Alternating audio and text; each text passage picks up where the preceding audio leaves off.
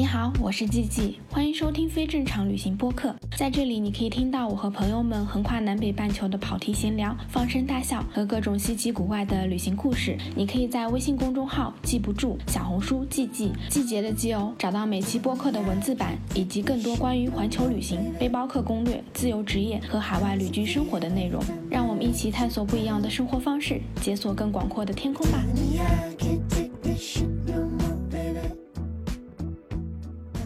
Hello，大家好，我是季季，欢迎收听非正常旅行电台。这是一档横跨南北半球的旅行播客，带你用声音环游世界。今天这期播客呢，请来了我们的老朋友丸子来跟大家聊聊，就是我们两个从来不遵循的计划。Hello，大家好，我是丸子，好久不见。对，丸子最近在干什么？最近的话有了新的计划，但是上个月就是不停的在改变计划。笑死！我其实挺想听听你最近就是确定的计划是什么啊？我最近啊确定的计划，这次就是要今年的一个新的拍摄计划，因为不是过去这几年在疫情期间的话，我大部分时间是旅居在大理嘛。那其实当那个国门打开那一瞬间，其实我有一点。就是说实话啊，如果单纯的出去玩的话，已经没有那么大吸引力了。这个我从一九年的时候就发现了，毕竟从一六年玩到一九年，已经玩了三年嘛，所以我就一直在想有没有一种更合适的方式。我最开始想的是去读书嘛，我觉得读书是一个很好的方式，可以深入在当地。然后因为我的那个签证被拒了，所以就很懵，我的原本的计划完全被打乱。我就想有没有可能去国外工作。然后我又想了很多种可以去国外工作的方式，就是我说的，我一月份一直在改变计划，一直到我现在确定我要做的一个拍摄的项目，叫做世界音乐人计划。就是新的一年，我打算去到世界各地，然后去寻找异国街头的一些宝藏音乐人，跟他们一起合作做一些原创的歌曲。然后把这个过程记录下来，对，就是我目前正在着手在做的一个新计划。对啊，这个听起来非常的棒。就是我有看过你的那个计划嘛，然后我看到你说要去很多很多个国家，你打算去哪些国家？嗯，也也不是很多国家。其实说真的，就想去的地方特别多。但我最近一直在做目的地的攻略，主要还是想要去它的异域风情或者是音乐风格更显著的一些地方。比如说，我确定现在要去的就是印度尼西亚，因为巴厘岛那边包括印尼，它的灵性音乐是很棒很棒的。然后也很有整个东南亚音乐风格的一个代表作为，所以那里会去。然后还有就是印度呀，印度大家就懂的，就是印度的歌舞啊，包括它的整个异域风情文化特别浓厚。然后还有就是中东那边的话，我想我还在沙特跟伊朗之间纠结。然后还有一个确定要去的是南非，因为我上周刚参加了一个南非旅游局的活动，线下活动真的。真的被狠狠的种草了，而且那个南非的那个大使人特别好，就一直在给我说他要给我推荐南非那边的他的音乐家朋友们，所以我还没去，他就已经开始给我就是牵线当地的音乐人了，哎，很棒哎，就觉得很棒。对，还有就是南美，其实我就是分几个大洲啦，我会在几个大洲选几个我自己特别感兴趣的国家跟城市，比如说美洲，我就很想要去巴西的里约热内卢，其实我也很想去阿根廷，但是会做一个抉择，这样最近还在纠结于目的地的选择当中，目前。比较确定的是几个大洲一定要去的，就是东南亚、南北美跟南北非。嗯嗯，哇，这已经很多了。对对对，今年都不一定能拍完，我的感觉是。很容易，可能你去了一个地方，然后你就会在这个地方又认识新的人，然后产生了新的碰撞，没准你就会在那个地方待很长时间。对对对，就是像我们这种的话，很难说把所有的 agenda 全都确定好几号到几号。毕竟咱们也不是说一个摄制组出去，对，就是因为就我跟摄影师两个人嘛，也比较灵活的可以去调整。包括因为这个项目它涉及到一些音乐的后期，就是我不是独立完成的，可能拍摄的部分就是我跟摄影师可以一起去完成，但是后期。比如说编曲啊、混音啊、录制啊、发行啊这些，我也是第一次尝试说一个拍摄项目还涉及到这么多的幕后工作，要跟国内来搭配完成。但我觉得就是很有挑战性，很很兴奋，对，开心，就是听起来就很有意思。然后我看到你做的这个世界音乐计划，当时就哇，这几个地方我都好想去。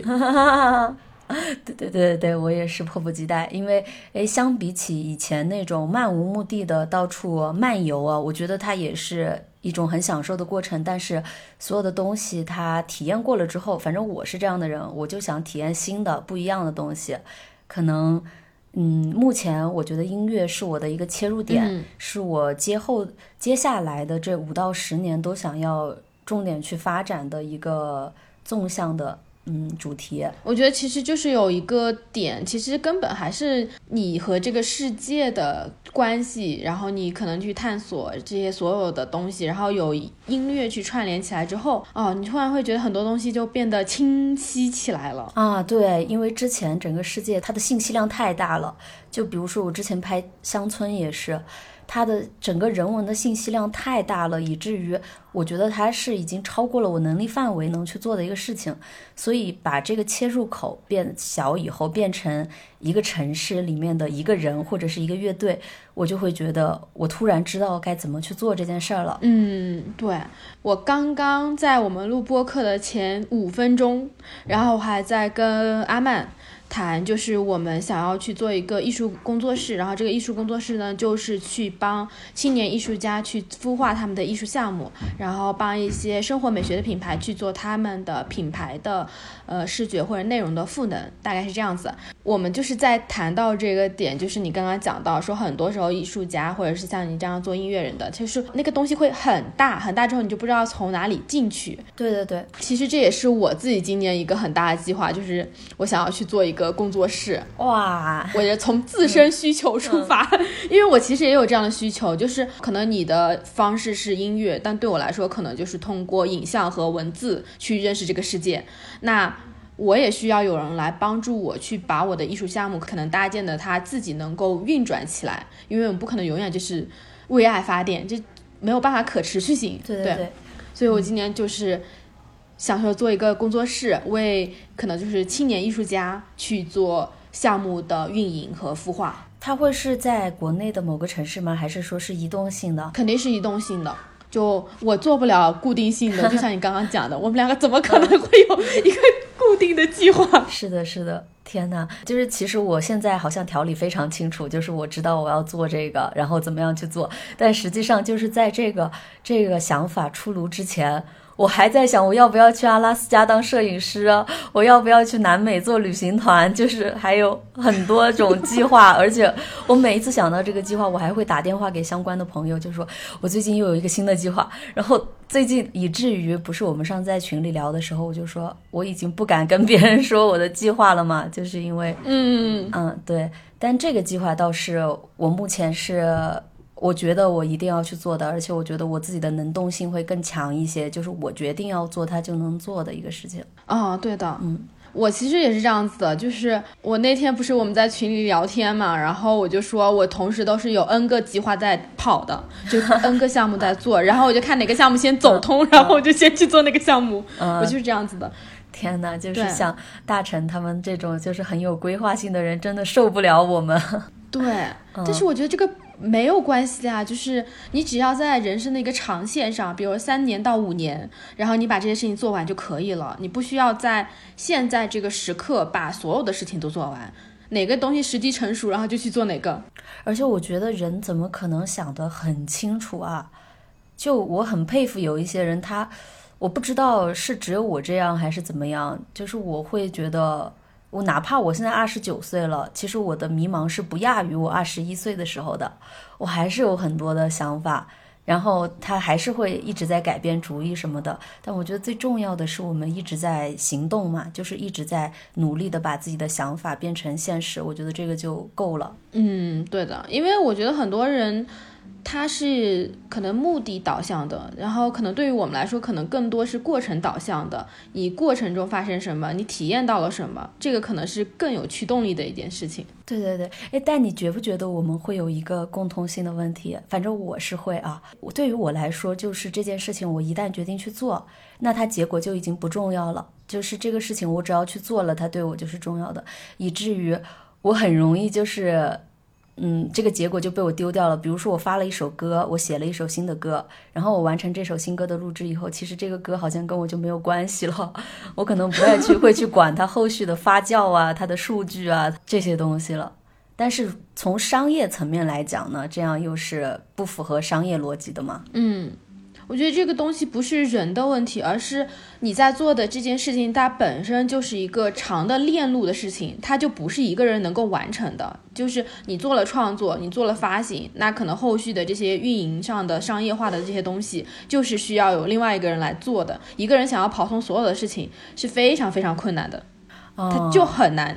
对，我觉得这也是我目前面临的一个问题，所以我才做了个工作室。我觉得很有必要。对，没准之后等我把工作室运营运营，我们更有经验了之后，你之后再去做计划，我们工作室可以去帮你做你的项目的运营。那你只需要去做你自己音乐的部分和玩的部分。内容创作相关的部分，然后再通过工作室去做商业化的部分、推广的部分。我其实自己就是因为我不想要去做推广和商业的部分。对对，我觉得这是很多创作者的一个痛点，就是商业这一块儿。就包括你刚刚说我们不能一直为爱发电嘛，但说实话，就是我真的在想一个 idea 的时候，我是不太考虑它的商业性的。就比如说这个方案，虽然我目前在招商嘛。但是我已经做好了，说哪怕招不到商，我自己掏摄影师的钱，我自己掏全程，可能要花十几万，或者我的预算会十几二十万的，就是我的所有积蓄，我都要去做这件事情。但是，就是理性层面上又会告诉我自己说，哎呀，它其实是可以变得更完善，就是两全其美的。对感性层面上，我就会觉得，不管这件事情它有没有得到商业的支持，我都要去完成。因为我目前会觉得，就是钱这个东西吧，它本身没那么重要，重要的是你怎么去花这个钱很重要。然后这个方式刚好就是我觉得它值得我去花这个钱，嗯的一种方式。是的，我其实也是这样子的，就是我觉得做这个事情的出发点是非常非常重要的。当你做这个事情的意愿超过了一定程度之后，其实我也是那种我不会 care 它。到底最后能不能 OK？你能不能有钱去 cover 你的旅费，cover 你去做这件事情的所有支出，时间也好，精力也好，然后财力也好，就是他只要到一个点，我觉得这些东西对我来说就是无所谓的，就是我要做这件事情，我就一定要去做。对对对，是的。但是我觉得商业部分其实就是我就是很矛盾的那种人，就是我确定这个东西是我要做的，但是夜深人静的时候，你会又会想说，它有没有一种更合适的方式让就是。找到一个平衡啊，在你的艺术创作跟商业的中间的一个平衡，所以我觉得你说的那个工作室是真的，就是对于创作者来说很重要，因为我还算在商业这一块儿，我自己有一些资源或者能力去给他调动起来，但是我身边有一些朋友作为创作者，他们可能完全就不想管商业这一部分，但如果对于一个创作者来说，如果能够不管这个事情，光做自己的创作，那都不想管的。目前就是把创作者逼成了一个全面手，就我目前我就会觉得我的日程我要做的事情好多呀。对我也是完全一样，就是你感觉你每天要做各种各样的事情，然后很多东西它就是计划性的。我今天还在列我可能整体的二零二三年要做的工作计划。怎么这句话听上 去就这句话听上去就很搞笑？一年的计划。对，anyway，就是我边列计划边觉得我为什么要列计划，就是我不觉得我的时间精力应该花在做计划这件事情上，但是你又确实没有办法，你要去有一个细致的规划，或者说你要去思考一下，OK，如果我去做一些完全我自己喜欢做的事情，那我怎么去养活我自己？就是你还是不得不去想一想。对对对，就很好笑，成年世界的困扰。对，但我其实是觉得在一定程度上就是。这些项目是可以做到平衡的，就是商业化和你自己去做自己的一些音乐人项目也好，还是艺术项目这样，我觉得是做得到的。只是可能它有一个困境的点是在于，比如说小的创作者、年轻的这些艺术家们，他并没有那个能力，他本身的这个作品就还没有达到有很强的商业价值的那个过程中，这个时候是很困难的。就他也没有那么多资源，然后他的作品也不足以可能让人家愿意去帮他去做这个项目的运营和孵化，就是这个才是困难的点。同意，同意，完全同意。但我觉得那个点就是创作者要克服的呀。如果他自己没有办法熬过那一关的话，我觉得他他不值得拥有商业上的扶持。对，就想要熬过这一关，就是像我们两个说的，就是你要有那种不顾一切的那个劲儿，你就是要做这件事儿，然后你把。一件、两件、三件，可能你做到两三件，这些东西成了，很多事情自然而然它就是会有人来帮你去做你想做的事情了。但是你在在那之前，你可能真的是要经历过自我成长的那个阶段，对你变成了有一个相对成熟，即使是初期的一个。成熟的作品，你也要先有那个东西出来。对，我觉得不可能说你你自己一点都不想投入，就希望双方的力量都过来帮助。我觉得这是不太可能的，因为哪怕你做一个工作室，你也要在成千上万个这种创作者当中去做选择嘛。所以我觉得这倒是一个合理的、良性的。这种竞争，而且往往很多时候是你投入多少精力、多少能量，然后你会回馈到的帮助你的那个力量是差不多多的。对，是这样。而且我觉得，当你做一件你自己内心比较确定的这个事情的时候，你身边的人能感受到你的那个力量。就比如说，我之前不是说我在想出这个音乐人计划的项目之前，我还想过一些乱七八糟的嘛。就过年的时候，我想说我要不要去阿拉斯加，要不要去就是南极。我当时还联系了一个做南极路线的朋友啊，就想要不要做南北极的旅行啊。还联系过拉美那边的一些地接社呀，就想说能不能把拉美地接的资源给它传到一起啊什么的。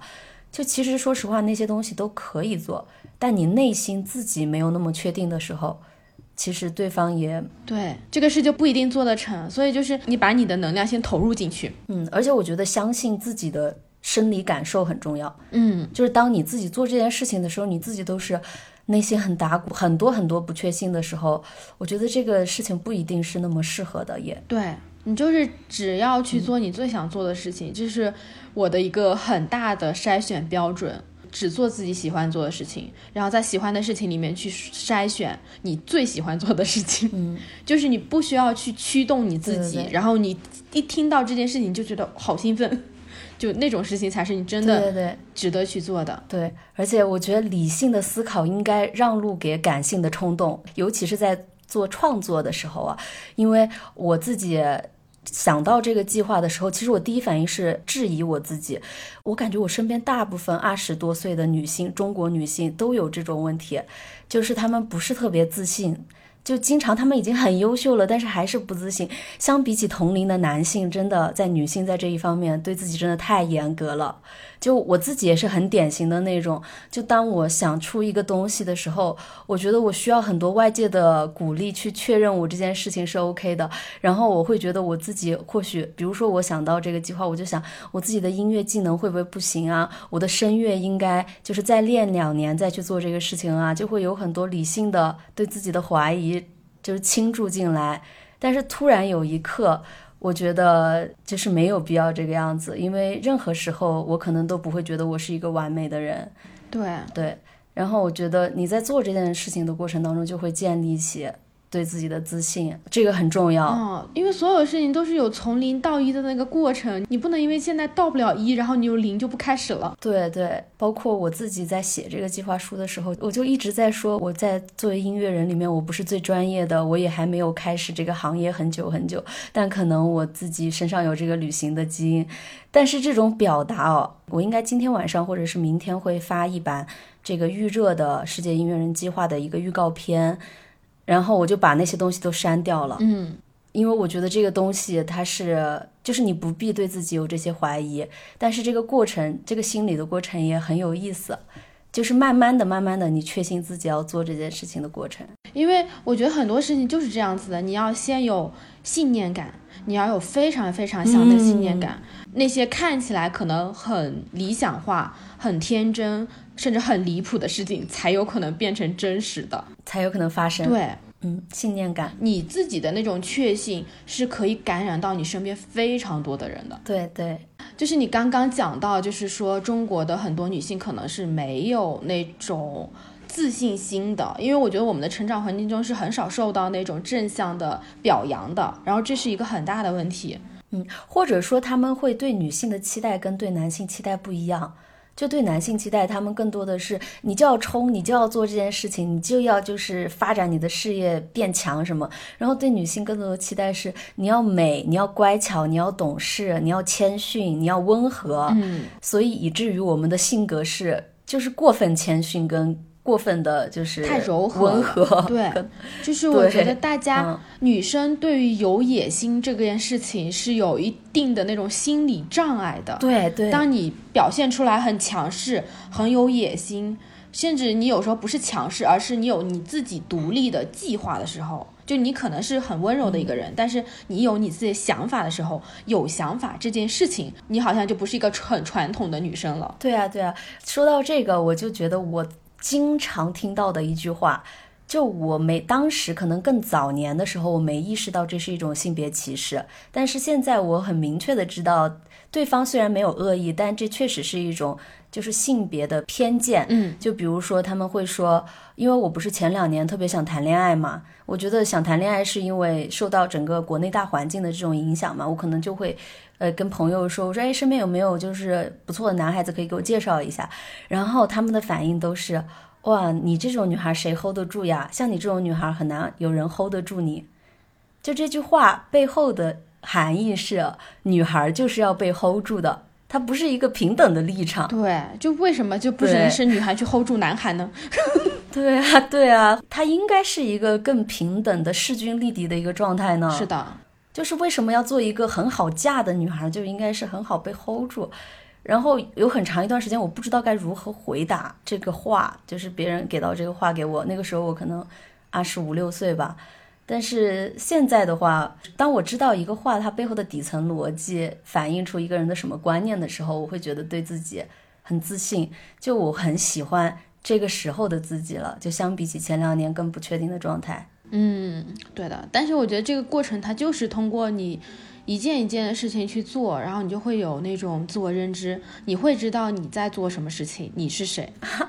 我突然觉得非正常旅行变成了一档女性谈话节目，没有关系，我们也有男性谈话节目，谈什么都行。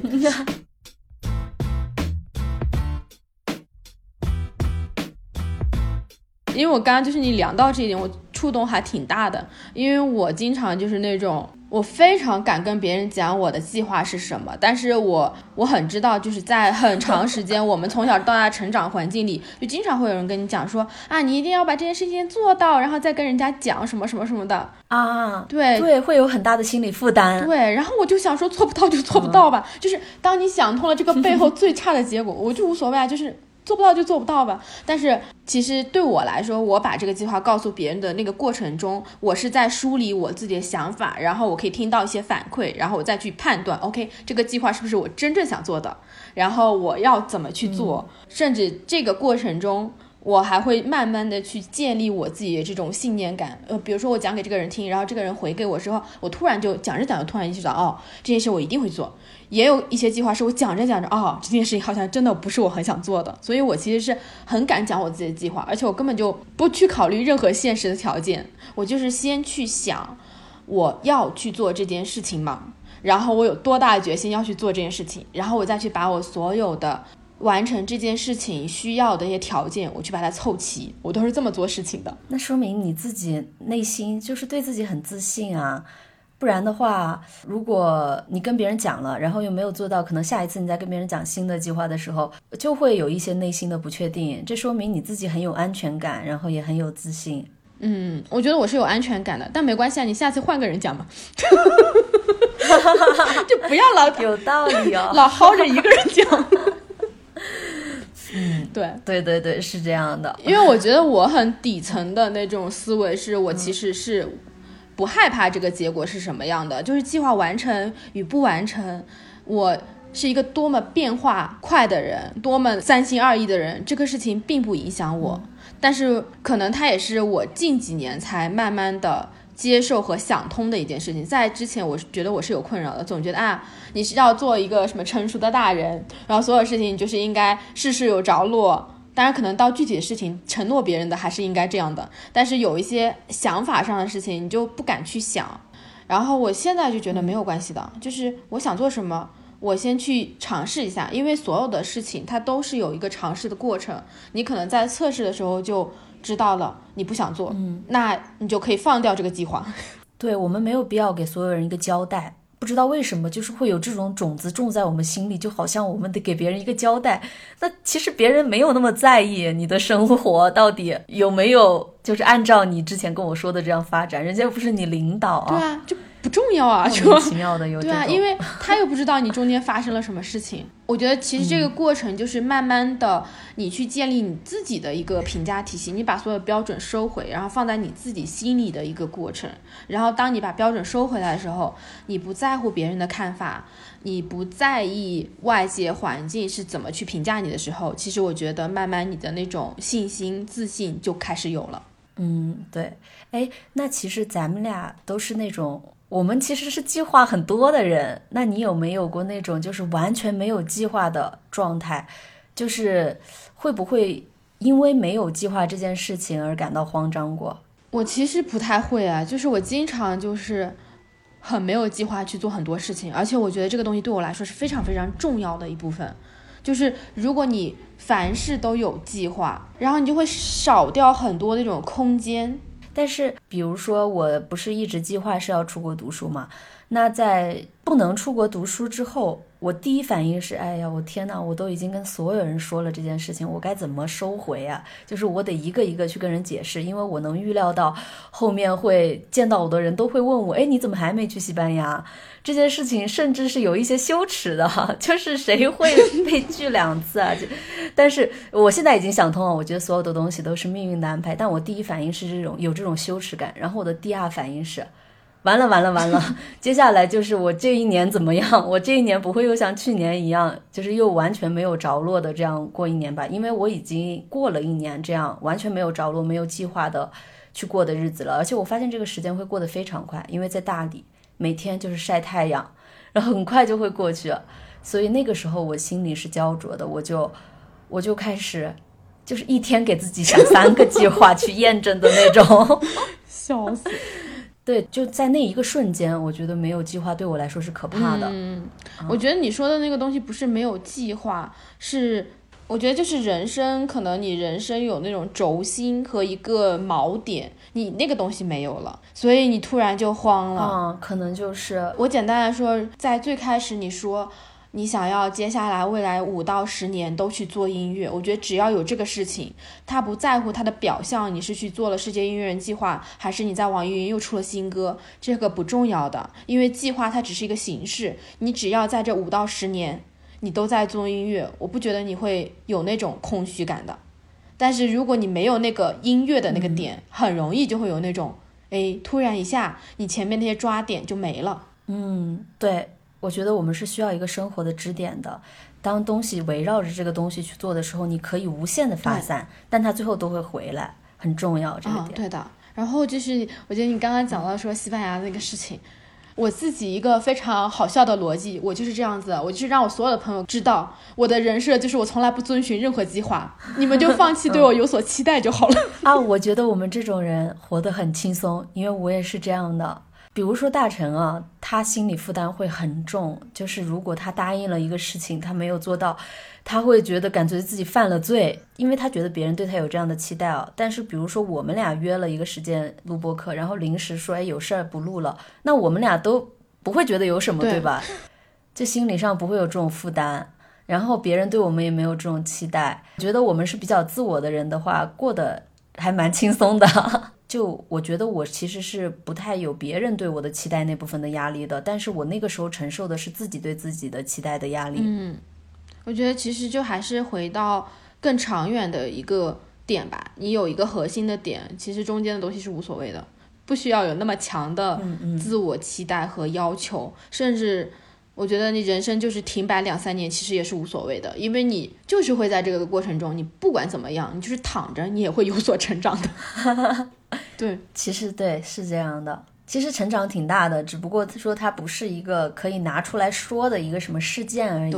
但我觉得内在的成长是很重要的，就是你只要放弃掉，就像你说的，你这个东西你要拿出来说吗？你不需要就可以了。你不需要去证明给别人看，你不需要告诉别人你到底成长了什么，你就告诉人家我就是躺平。因为我觉得这个东西有很大的一部分是大部分需要你去交代的人，他都不值得你去交代。你只要让这些人知道，就是我为什么要跟你交代就好了。我就是让很多人知道，OK，我就是没有计划性的人，我就是到处玩的人，我就是很随性和摆烂的人。真正知道我在做什么事情，我对哪些东西认真的人，那些可能就是我核心的工作伙伴。我们真的是会把这件事情做成的人。那其他人不重要，我就每个人都觉得我天天都在吃吃喝玩乐呢。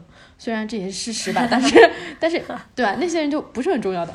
你前面在讲那个。就是你年初那些计划，我就非常想笑。就是你不是说你想要去做南北极的旅行，然后想要去阿拉斯加拍摄影，我很想笑的原因是我准备去。对，去阿拉斯加吗？你说？嗯，我跟小狼在做一个新的项目，艺术项目，然后叫万物有灵。然后我们是想要每一年去不同的，就全世界各地，就是更加是。自然就是人是生活在自然里了，而不是自然为人类的生活去服务的那些地方，以及有很多这种原始宗教，就是他们可能更信仰的是万物有灵这些。这样的一个地方，然后我们就想去每一年可能去探寻一个这样的地方。其实这样的地方就是完全跟你刚刚说的很多地方是相似的，只是很多时候你看的角度可能是从音乐的角度，对我来说，我在看的角度可能是一个人与自然的关系的角度，是一个可能影像记录的一个角度。所以就是我们想要去今年就去北极，去阿拉斯加，可能从加拿大开始去到阿拉斯加。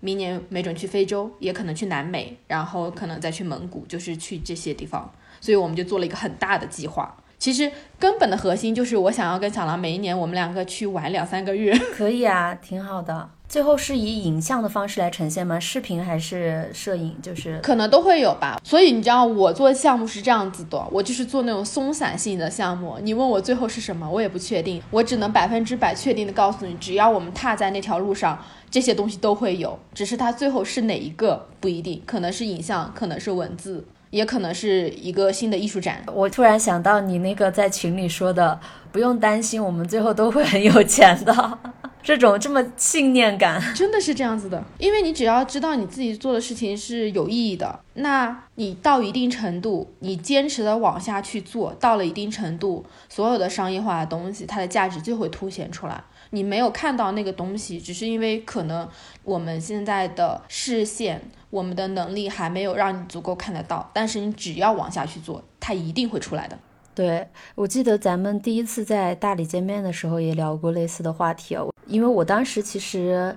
就是第一次签证被拒的时候，稍微有点迷茫的那个状态嘛。你当时这么说，我觉得也很点醒我。包括我后面整个下半年都在做跟音乐相关的事情嘛。因为在那之前，我是做的很松散的，就可能做的很多很多，它它没有一个轴心，就我们说的。嗯。所以我觉得你当时跟我说的那段话很有帮助。包括我以前会以为旅行是我的热爱，呃，但是越来越到现在为止。我去过很多地方以后，我越来越觉得旅行它只是一个载体，对，它只是一个方式，生活方式，就是我们的生活方式是偏于流动性质的，以至于很多人会问我说：“哇，你在大理待那么久干啥？或者你在清迈待那么久干啥？你每天都做什么？”我就很难回答，我就告诉他，我每天都在生活呀。你在北京干什么，我就在干什么，我就是换了一个地方生活而已。但很多人会觉得你去旅行是做一件具体的事情，你要么去丛林飞跃了，你要么去坐船了，你要么去就是潜水了。它还限制在这个概念里面。旅行对我来说，它已经不是一个热爱，它就是一种生活方式，它不是一个具象的东西了。它可以是任何东西，我一直都是这么觉得。旅行它只是一个方式，更重要的是你现在在做什么。你做的这个东西，它需要你旅行。就像你做世界音乐人，你要去全世界各地，那你就去了。对，而不是你需要去旅行，然后你去了全世界。我觉得这两个是完全不一样的。对对对对对。但我觉得我最开始去旅行的时候，其实是有这种感觉，也包括现在很多的旅行者，他们他们是为了去旅行，就是为了打卡很多的地方。然后去旅行的，我就会觉得其实我们的类型是不一样的，就是这个侧重点也不一样。包括不是呃年初的时候刚世界刚开放嘛，所有人都在出国，那一瞬间我觉得出国好像是在证明着一样什么东西一样。然后莫名其妙的我就会有那种压迫感。哦我觉得我作为一个环球旅行者，然后我作为一个旅游博主，我我怎么还不出国呀？莫名其妙的这种压迫感来到我身上，一直到我觉得说我知道我到底要做什么，什么是更重要的，把这个梳理清楚之后，我就不着急了，然后这个压压迫感也随之就没有了。哪怕到现在为止，还很多人问我你怎么还没出去啊？你要去哪儿啊？这种。啊、我也是经常有这个问题。哎，你最最近在哪里？然后你要去哪里？我说我不知道啊，我每次都回他们不知道，你知道吗？就是就是你要让所有人都知道，你就是回答不了这个问题，你就可以省很多力气。我就是呢，不知道啊，不要问我了，反正我三天之后的事情我都不知道。哎，我有的时候会，如果我直接跟他说不知道的话，我会想他会不会觉得我太敷衍他了呀？尽管这是我的真话。哦，那我是不 care 的，我我就是让所有人都知道我是真实的不知道，久而久之就没有人再来问我你的计划是什么，你接下去要去哪里了。我现在的回答都是那种啊，你等着瞧吧，你过阵子就知道了。我就这么说，我说到时候做出来，大家直接来参与进来就好了。我是不太害怕去展示你自己的弱点，或者是你自己的这个放弃的过程和你自己的这种可能有些不足的东西。我觉得这才是人生正常的状态。我就是一个三心二意的人，我就是很容易放弃，那又又怎么样呢？啊，我觉得他就有一个这个世界有一点本末倒置的一个点，就在于大多数的人都把自己规整好。就是井井有条的那一部分展现给大部分的人，以及觉得没有计划是一件羞耻的事情，就大家都不去展示自己的这个部分，以至于就这个社会很内卷。就大家觉得为什么所有人都这么井井有条，都有规划，都在朝着好的方向，而我还不知道我自己要做什么？这件事情其实给人压力很大的。就比如说小红书的那些，感觉个个年入百万，然后就会大家会觉得这是这才是人生常态吗？往往就是因为大家不愿意展示自己，他们觉得就是社会意义上或者是主流观念上觉得呃不成熟的一面，以至于给到一些莫须有的压力。对啊，就是，但是这就违反物理规律啊，因为整个世界就是熵增大的一个世界啊，这个世界永远是越来越趋向于混乱的，然后大家就非要把自己框起来。而且我觉得我们这种人，他实际上是这个世界经济活力的很大的动力啊，就是去促进整个世界经济发展的一一股动力，鲶鱼 很形象。对，其实是这样子的。说回来，其实我觉得很多时候就是在于你自己做的事情，就像你去做音乐啊、做艺术啊这些东西，它本身就是一个强创造性的工作，它就是。不应该有这么多框架和边界的，而且很多时候，艺术的美感、音乐的悠扬，它就是在于那种让你感觉到随机性和优美的那，就这些部分才是真正浪漫的、美好的东西所在的地方。嗯，它是生活的本质。我觉得所有的所有的艺术都在呈现生命的本质，对，就是一种律动感。嗯，是的，因为这就是自然，这才是生物学的规律。就人就是偷懒的，人就是会想要去，你只要不去做这件事情，你的房间就是会越来越乱的，这才是真正的自然规律。但是我们总是想要去违背这些人性的那些，就是想要让自己变得自律，想要让自己变得井井有条，变成一个程序。对，可是到了最后，当你有了精神需求的时候，你又会去追求那种很散漫的、浪漫的，然后漫无目的的、自由的那样的一个状态。然后我就经常想，那你为什么那么拧巴呢？你只要不打扫卫生，你也可以很自由。开玩笑。嗯，对我最近不是近一年时间吧，我都在学声乐，但我之前是从来没有接受过任何音乐教育的，就是系统性的声乐或者是音乐上的教育。然后我就发现，整个的过程实际上就是在解放自己，就是原来的规则跟束缚，就是要打破那些东西。诚然，这些东西是很难打破的，就是它是二十多年社会对我们的规训。要有礼貌呀，要做一个成熟懂懂事的大人啊，要在什么年纪做什么样的事情啊，然后整个至少说近五到十年的时间，我都是在一直在打破这个东西。就觉得人很有意思，他在建立一道秩序，然后又打破一道秩序。但我觉得这个建立秩序的过程也是有必要的。当他建立了，然后再去打破，你才变成一个新生的状态。就是这个项目，其实说到到现在为止啊，我还没有成功的招商。换做以前的我，我就会比较担心这件事情。但是现在我完全不担心，因为我完全知道他为什么没有成功的点在于什么。然后我们要做的就去把那一部分他没有成功的点给他补上就好了，哪怕他可能需要一个比较长的时间周期。是这样子，你等你感受到这一点，其实你真的不会有那种焦虑和恐慌的那些东西的。我不是说你不会迷茫，迷茫是随时存在的。那种感觉，就像是你在大海中飘，然后随时都会有海浪，你就是那艘小船，但是你其实是知道你要驶向哪个地方的，你还是会感觉到很多不安全感啊、恐惧啊，所有的情绪都是会有，它不会消失，只是你知道自己要去哪里，这个很重要。对对对。对，然后就像你刚刚说的，人是需要经历那个建立秩序的过程，然后又打破所有框架的过程，因为只有这样子，你才能够真正的内化，就是你既懂得出去，又懂得进来，你才能够来去自如。对，是的，就跟我最近不是也在练瑜伽吗？然后我就会发现，所有的东西它都是指向一个东西的，是的，就是建立规则，然后解放自己。因为我最开始练背的时候，我自己可能长时间的这种伏案工作，我的背肌是根本发不上力的。就他老是说要我用那块肌肉，我甚至都不知道怎么用力。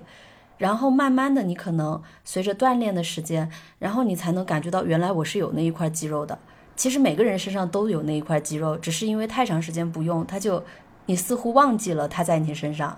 我觉得天分这个东西，或者这这份礼物也是一样的。就如果随着时间越来越长，你过长时间不用的话，它是会，它是会被磨灭的。嗯嗯，是的。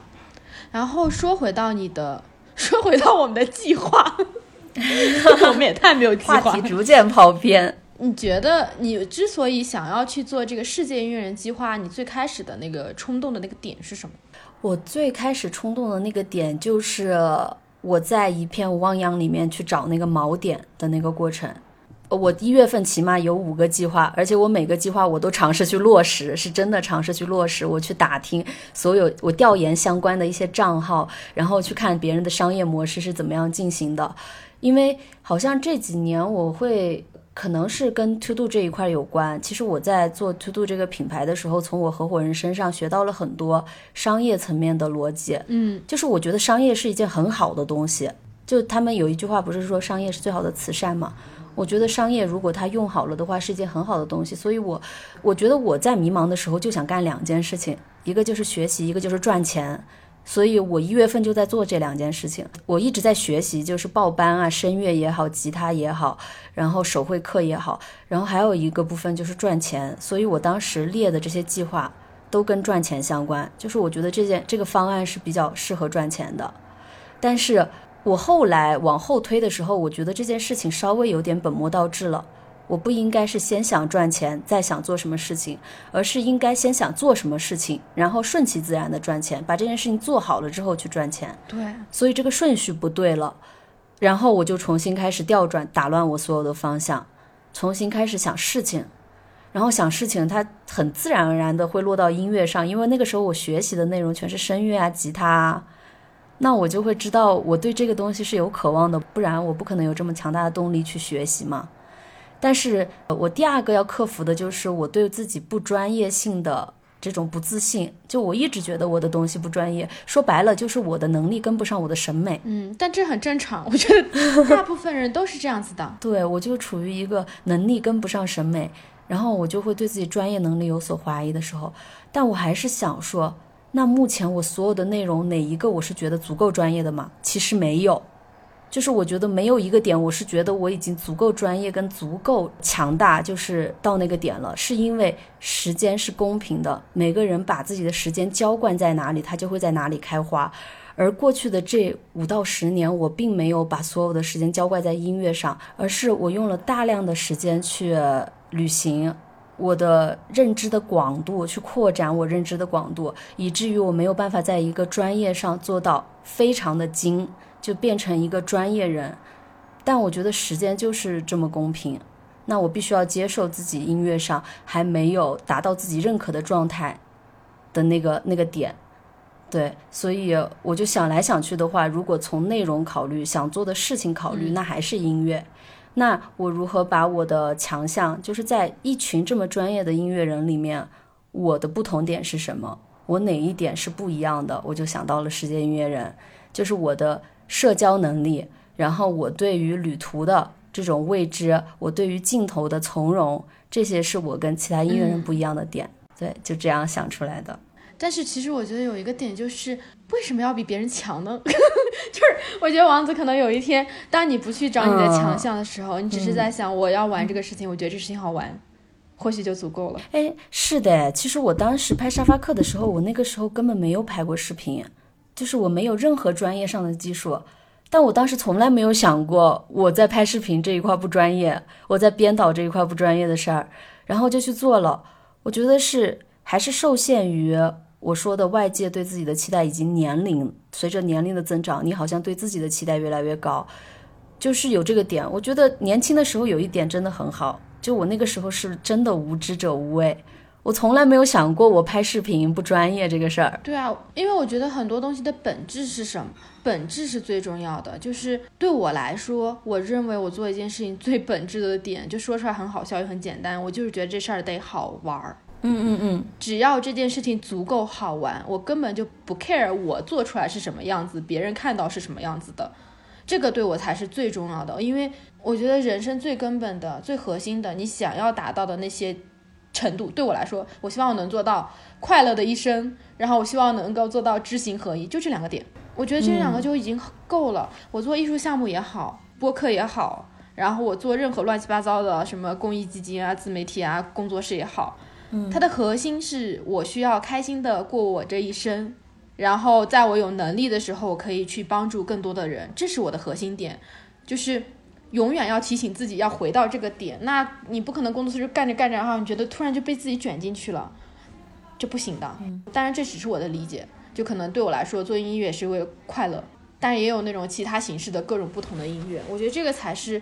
更本质的一个点吧，然后你在网上的那些东西要做成什么样的音乐，我一直是一个标准，我的标准就是我做我能力范围之内最好的事情，我不去做超过我能力范畴的，因为你审美永远是走在你的能力之前的。如果你看不到前面的东西，你怎么会往前走呢？所以你是永远在你自己的能力前面的呀。是的，你明显知道你就是能做到这么好。你就是能写出好的文章，做出好的歌，但是你那个时候没有做到，那个东西是我觉得我会希望自己能做到的。那个音乐你就是暂时还做不到的，我其实不会去要求我自己的。对，它的底层逻辑还是在于我，我在那一刻把自己去跟别人比较了。对啊，就当我看到很多厉害的音乐人的时候，我是把自己放进去跟他们比较了。对，我跟你说，人生就是要玩味一点，就跟那种差一点的比较。嗯，嗯但是这个点是在于，因为我觉得这件事情对我很重要，所以我会在意他做的有没有那么好。比如说，其实说实话，拍视频这个点啊，我没有那么在意，我没有那么在意我做的好不好。但是不知道为什么，我觉得音乐这件事情我做不好，我自己会有羞耻感。但是目前。就是我的时间跟精力就是有限的，我必须要承认，我就做到这个点上。但总体来说，我觉得这对我来说是一件好事儿，因为我很容易放过自己嘛。嗯，所以在这件事情上稍微有一些坚持，或者给自己一些压力，对我目前的状态，我觉得是好的，尤其是专业性上。嗯，对的。因为当我当我去学那个乐理的时候，我真的觉得怎么这么难呀？它就是它怎么就是变成了数学啊？哦，就是如果我没有对自己的要求的坚持，我觉得只是说开心的话，他可能比较难难坚持下去。但是我现在的做事情的一个方式是，我会把自己，我会想象一个我想要达到的状态。就比如说，我脑海中一直有一个梦想的状态，就是我在异国的街头跟异国的音乐人跟他们就是即兴的合一段音乐，对，然后我要。达到那个状态的话，我必须要乐理很厉害，我必须要就是在技术上面有一个突破。尽管说我朋友一直在告诉我说，你是一个很好的创作人，你没有有必要做一个很好的乐手。但如果我脑海中有那个画面，我想要去达到的话，那就是我自己会有这个要求嘛。对，其实我觉得这个不是要求，是你自己的驱动力。而且这个是一个很好很好的找到自己驱动力的方法，就是你去想象那个最让你心动的那个画面是什么。嗯，对，那个是非常重要的。我其实也是这样子的，我不会去想我对自己有要求，但是我会去挖我做这个东西，它真正的很核心、很核心，然后让我想去做这个事情的驱动力是什么，然后就一直去往下找找找，只要你找的足够深，这个动力就会足够强。然后其他东西就不重要了。就像我刚刚跟你讲，我们想要去做万物有灵的这个项目，它的浅层的动力是啊，我可以去北极玩了，我可以去全世界各种各样的地方玩，这是你一个很浅层的动力。那可能再往下深层的动力是我有好奇心，我想要知道，就是这些全世界其他的。宗教原始的宗教信仰人，他们是如何生活的？他们的这种语言体系、思想体系是如何形成的？那这个可能就比你纯粹玩，你的动力就会更深一层了。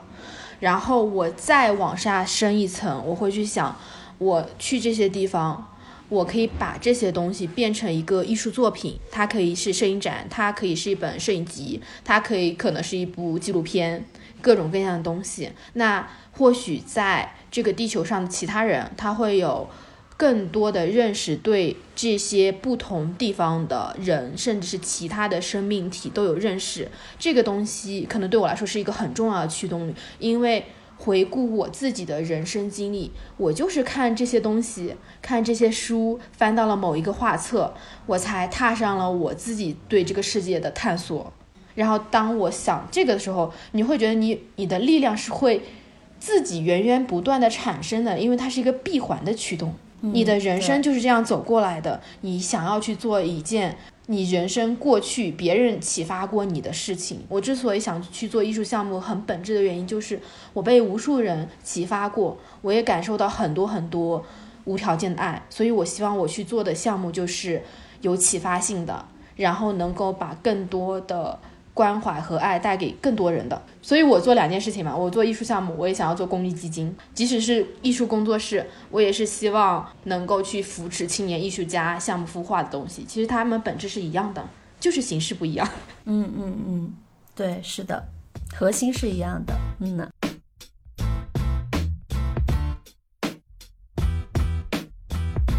那你今年最大的就是一个主要的计划是什么？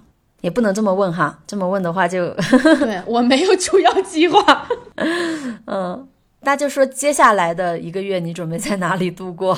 我还真不知道。我最近大家听到这期播客的时候，我应该是在泸沽湖，然后我在摩梭人博物馆。嗯，其实我的播客里讲过好几次摩梭人博物馆了，然后我就在这里。一方面是我是做我自己的艺术项目，就是我刚刚跟你讲，我做万物有灵，然后我还有另外两个艺术项目，有个叫成为不确定性本身的，还有一个叫关于周山河的浪漫，是一个摄影集的项目。我就把他们的框架先搭好，就可能有一些大概的架构，可能大概想要做成什么样，我稍微梳理一下。就是没有计划不代表你不去做任何的事情，对，这两个是有差别的。对对对对。对，完全同意。没有计划，我觉得对我来说就是更，我更多的只是说，我不去计划什么时间去做什么事情，但不代表我对这些所有的事情是没有把握的，我只是没有时间线。所以我就在这边做我这些艺术项目的梳理，然后我再准备去做我这个艺术工作室的启动，就是因为它前期可能要一些基础的搭建嘛，可能我们会做一个工作室公众号。工作室的小红书，然后工作室的一些基本的业务板块，然后我们可能要去做的一些案例、一些东西，然后这是跟艺术相关的。然后还有就是我自己还是会录播客，还是会去做小红书的这些东西，这个算是我排序已经比较低的东西。然后我在博物馆嘛，然后我在博物馆其实是在帮他们做两件事情。一个事情是帮他们去做博物馆的基础搭建，因为现在博物馆没有一个很好的对外的窗口和平台，就他们没有一个自己很好的博物馆的故事，然后公众号，然后博物馆那些对外的甚至是介绍的这些东西都是没有的，所以我就想说，我在这边待两周，帮他们把这个东西做好。然后另外一个就是我在帮他们去做一个叫做达巴金的口述的文化传承的项目。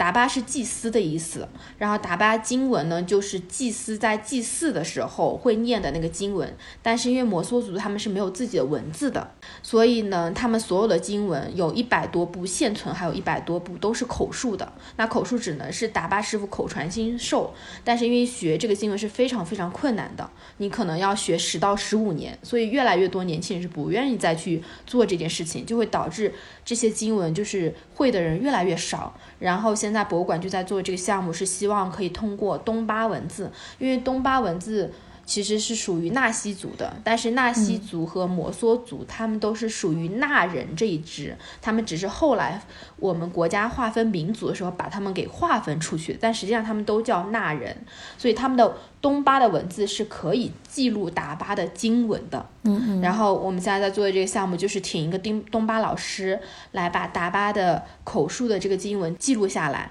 那样这样子的话，至少你有一份文字的资料和一份音频的资料，所以等于我就是在帮他们去做这样的一个文化传承项目的项目运营。我最近就是在帮他们去做这个项目的众筹，因为你需要付给达巴和东巴老师经费，你需要去做成后面的一些。资料收集整理，那工作人员是需要时间，即使大家都是义务工作，那他也要吃喝呀，对吧？嗯，对，那那很有意义。对，而且它是一个比较长线的事情，呃，因为经文其实都非常非常长，然后又有一百多部，每个月最多就是达巴和东巴老师其实常住在博物馆，那他们一个月可能可以翻译七到八部左右，根据经文的长度，那这整个项目可能也要持续个。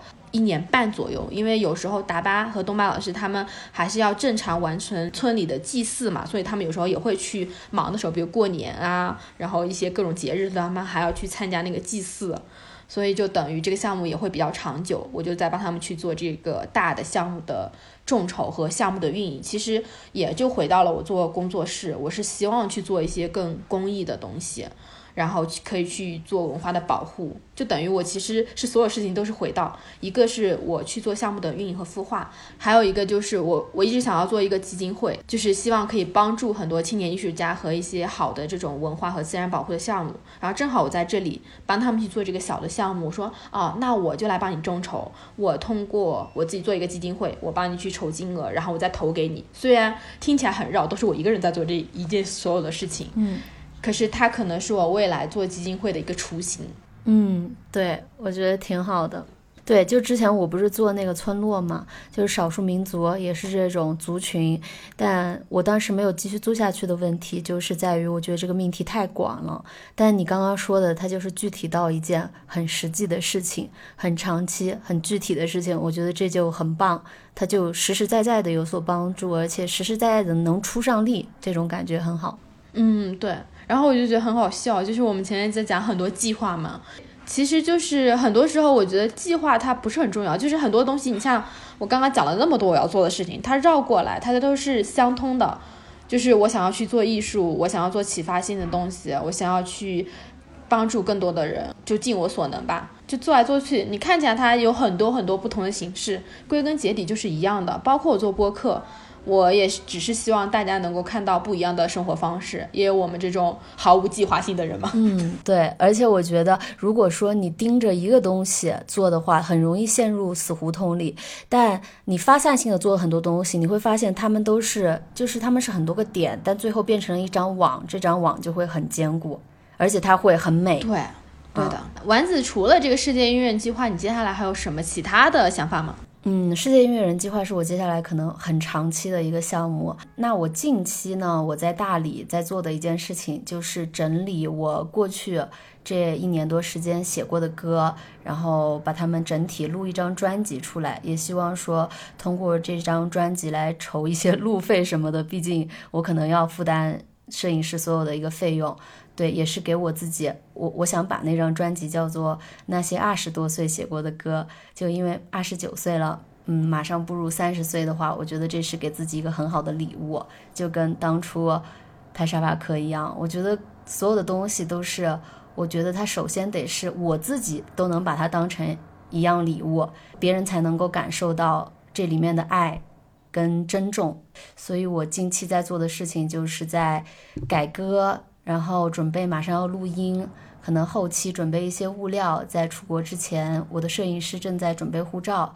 等所有的一切准备好落地以后，就可以开始这个新新的项目了。嗯，可以。而且你出的新歌很好听耶，我分享到朋友圈，好多人都是说好好听哦。哎，谢谢鸡鸡，嘿嘿。到时候可以贴在播客的结尾，大家可以再听。每次丸子来都有新歌。对对对，我争取真的争取每一次来鸡鸡的播客都有新歌，做一个高产的音乐人。希望丸子可以在全世界各地给我们带来不同的音乐。哇哇，好开心哦！这一定会实现的。全世界各地的音乐人呢？对对对，开心。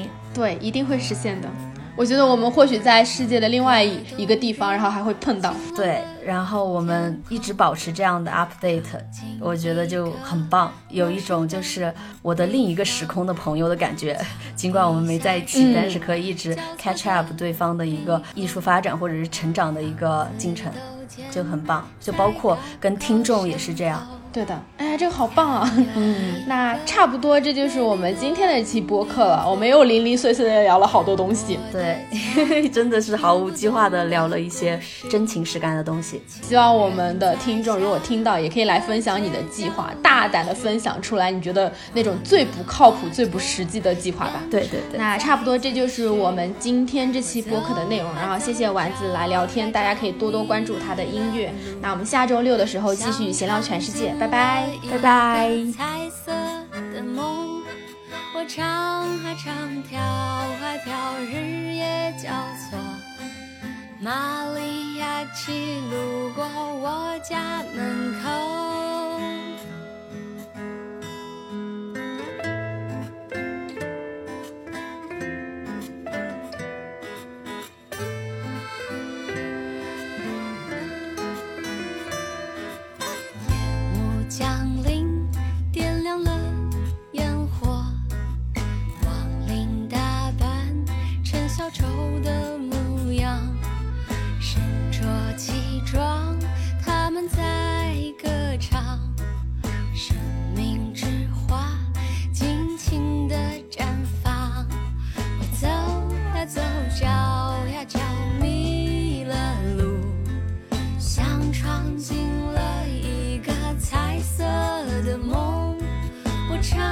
长条。